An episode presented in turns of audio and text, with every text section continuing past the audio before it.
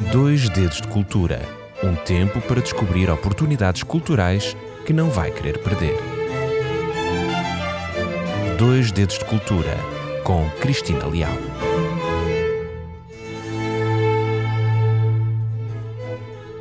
Olá, seja muito bem-vindo a mais uma semana de Dois Dedos de Cultura. Já sabe, o meu nome é Cristina Leal e é sempre um privilégio estar aqui consigo na sua RCS. Uma rádio que leva até si temas também do âmbito cultural. Hoje escolhi partilhar consigo uma história bem antiga de Portugal, mas que transporta em si testemunhos visíveis ainda hoje no nosso território. Fique por aqui que eu vou contar tudo já de seguida.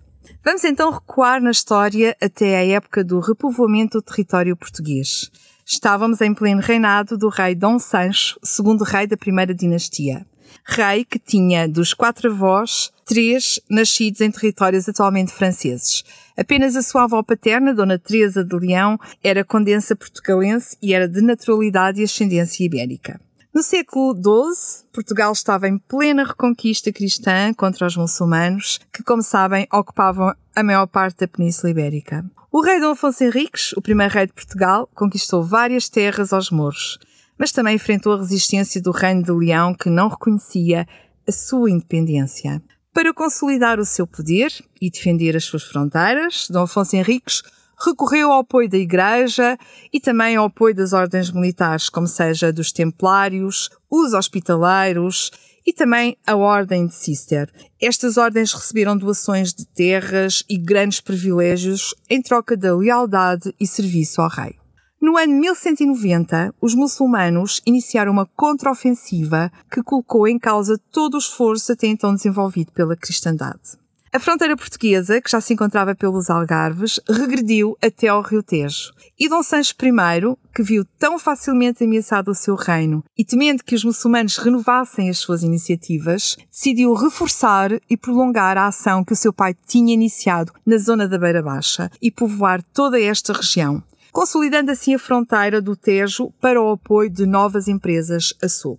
Então Dom Sancho I doou uh, um pedaço de terra, um grande pedaço de terra, a herdade da Assafa, à Ordem dos Templários. O território de Assafa fica situado a norte pelo Rio Tejo e a sul pelos concelhos atuais de Nisa e Castelo de Vide, e estas doações tinham como objetivo único fixar moradores para defender o território. O seu domínio incluía um vasto território no atual Alto Tejo português, ali em torno das portas de Vila Velha de Rodão. Esta herdade era delimitada pelo Castelo de Nisa, construído pelos Templários para proteger a região dos ataques muçulmanos, e foi neste castelo que se instalaram os primeiros colonos franceses e que são o sujeito aos personagens principais desta história de hoje. Os primeiros colonos franceses que chegaram em grupos sucessivos ao nosso reino de Portugal entre 1199 e 1211. O facto de eles serem do sul de França dever-se-á, por um lado, à estreita relação familiar e política entre a família real portuguesa, como já foi referido no início do programa, pelos avós de Dom Sancho serem maioritariamente franceses, e também pelo facto de existir uma relação entre os senhores de Toulouse e da Provença. Mas uh, a presença destes primeiros colonos uh, franceses uh, também se deveu à turbulência prolongada que se verificava nestes territórios, que eram territórios muito povoados, uh, devido às disputas entre os senhores feudais. E também, e esta é a principal razão, porque grande parte destes colonos franceses eram cátaros. Cátaros era uma seita cristã considerada herética pela Igreja Católica e que durante anos foi perseguida. E estes colonos deram então origem a várias povoações, às quais deram o nome das suas cidades de origem em França. É engraçado pensarmos desta maneira. Por exemplo, Nisa vem do nome Nice, que é sebejamente conhecido no sul de França. Arès vem de Arlé. Montalvão de Montauban. Toulouse de Toulouse, Alpalhão de Albi, e estas povoações receberam forais dos templários e também do rei, que lhes dava direitos e deveres específicos. Já agora, a carta de foral concedia aos moradores de uma determinada vila ou de uma cidade uma série de privilégios. Uh, e estes privilégios eram dados no sentido de atrair novos moradores para um determinado local, para que aí existissem mais homens disponíveis para a defesa do, da terra e por isso era tão comum uh, se darem cartas de foral a vilas de fronteira, naturalmente. Os franceses trouxeram não só a sua língua, mas também trouxeram a sua cultura e a sua religião. Por exemplo, a língua falada e escrita dos francos, que foram os primeiros repovoadores do Alto Tejo, não era nenhuma variedade do francês atual, a língua d'ol, mas era uma variedade do occitano ou provençal, a língua doc, mais próximos das variedades neolatinas ibéricas, em especial do catalão, do que das variedades neolatinas gaulesas faladas a norte do Rio Loire, em França, e que estão na origem do atual francês eh, contemporâneo. E desta forma é possível de relacionar que as populações deste local, da Beira Baixa e Alto Alentejo, utilizem um timbre próprio de vogais de subdialeto que eram também utilizadas pelos primeiros povoadores occitanos do século XIX. Por exemplo, a Idenha Nova, uma, uma expressão balé, vem da expressão balés de occitano, que significa forte. Em Nisa, por exemplo, temos uma palavra brosseira, que vem da palavra brossa, que significa mato. São expressões utilizadas nestes locais que foram povoados pelos colonos. Em Castelo Branco, por exemplo, galedete vem da palavra galé, que significa gargalo ou pescoço.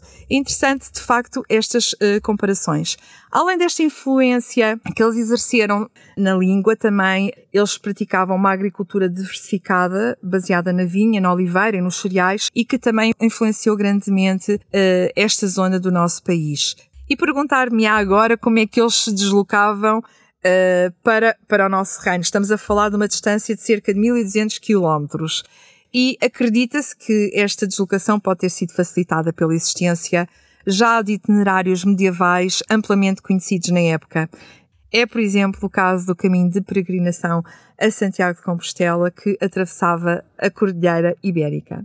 E a sua presença, a presença francesa no Alentejo, teve um impacto significativo na história e na identidade da região. Os franceses contribuíram para o povoamento, naturalmente, mas também para o desenvolvimento económico e para a defesa do território português e deixaram marcas, como já referi, na toponímia, na arquitetura, na gastronomia e na genética das próprias populações.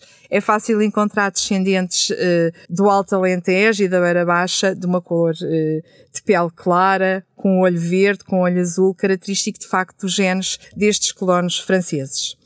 Uma particularidade já agora, o queijo de Nisa, por exemplo, é um produto típico da região de Nisa, que tem origem na tradição dos pastores franceses que criavam ovelhas e produziam queijo com o seu leite. O queijo de Nisa é feito com leite cru de ovelha, é coalhado com cardo e curado durante vários meses. Tem um sabor intenso e uma textura firme e granulosa própria de uma produção de queijo francês. Outro exemplo, o Castelo de Montalvão. Este castelo é uma fortaleza medieval, foi construída pelos templários e pelos colonos franceses no século XIII. O castelo tem uma planta quadrangular, com quatro torres nos cantos e uma torre de homenagem no centro. E o que é interessante é que no seu interior há vestígios de uma capela dedicada a Santa Maria Madalena, que era uma santa venerada pelos cátaros. Apesar dos muitos benefícios que trouxeram, os franceses também enfrentaram muitas, mas muitas dificuldades e conflitos na sua integração em Portugal. Alguns dos problemas que eles tiveram logicamente foram relacionados com a resistência dos muçulmanos, que continuaram a atacar as terras cristãs e a ameaçar a segurança dos colonos. Em 1212, os mouros cercaram o castelo de Nisa, obrigaram os franceses a pedir ajuda ao rei Dom Afonso II, que os socorreu com o exército. Por outro lado, também a oposição da Igreja Católica, que não tolerava a existência de hereges no seu território e que tentou converter ou eliminar os cátaros. Os franceses foram alvo de perseguições, de torturas e fogueiras por parte dos inquisidores digamos que a sua vida não foi facilitada. E por fim, a própria concorrência dos portugueses, que se sentiam prejudicados pelos privilégios que estes franceses tinham e que com eles disputavam as suas terras e recursos. Uh, chegou a acontecer no século XIII uh, os portugueses revoltarem-se contra os franceses em Nisa, expulsarem-nos da vila. Os franceses tiveram que se refugiar no castelo e pedir apoio também ao rei Dom Afonso III. Todos estes fatores uh, foram motivo para levar ao declínio e ao fim da colonização francesa no Alentejo. Muitos franceses abandonaram as suas povoações e regressaram à França ou eventualmente emigraram para outros locais do mundo. Outros assimilaram-se à cultura portuguesa, adotaram a nossa língua, a nossa religião e os costumes locais. Alguns continuaram a manter a sua identidade e as suas tradições, mas foram de facto cada vez mais marginalizados e esquecidos pela história oficial. De facto, a colonização francesa no Alentejo do século XII foi um fenómeno singular foi um fenómeno singular e um fenómeno surpreendente na história de Portugal. Podemos considerar que eles foram os primeiros imigrantes europeus a chegar ao país e a contribuir para a sua formação e desenvolvimento. Trouxeram consigo uma língua, uma cultura e uma religião diferente das dominantes, mas também se adaptaram às nossas condições e aos desafios do nosso território. Deixaram marcas indestrutíveis na paisagem, na cultura, na gastronomia e também na genética das populações, como já referi, e foram protagonistas de uma história de resistência, de conflito e de integração que merece ser conhecida e valorizada. Por isso, a trago até aqui, para que possamos lembrar este tempo uh, e esta memória destes colonos franceses. Espero que tenham gostado desta viagem de 11 séculos. Por hoje ficamos por aqui. Já sabe que pode ouvir este e outros programas em podcast na plataforma Spotify. Ative o sininho para que possa ouvir um novo episódio dos Dias de Escultura sempre que há novidades. E por hoje despeço-me com carinho e com o desejo da paz de Deus na sua vida. Até para a semana, se Deus quiser. Dois Dedos de Cultura um tempo para descobrir oportunidades culturais que não vai querer perder. Dois Dedos de Cultura com Cristina Leal.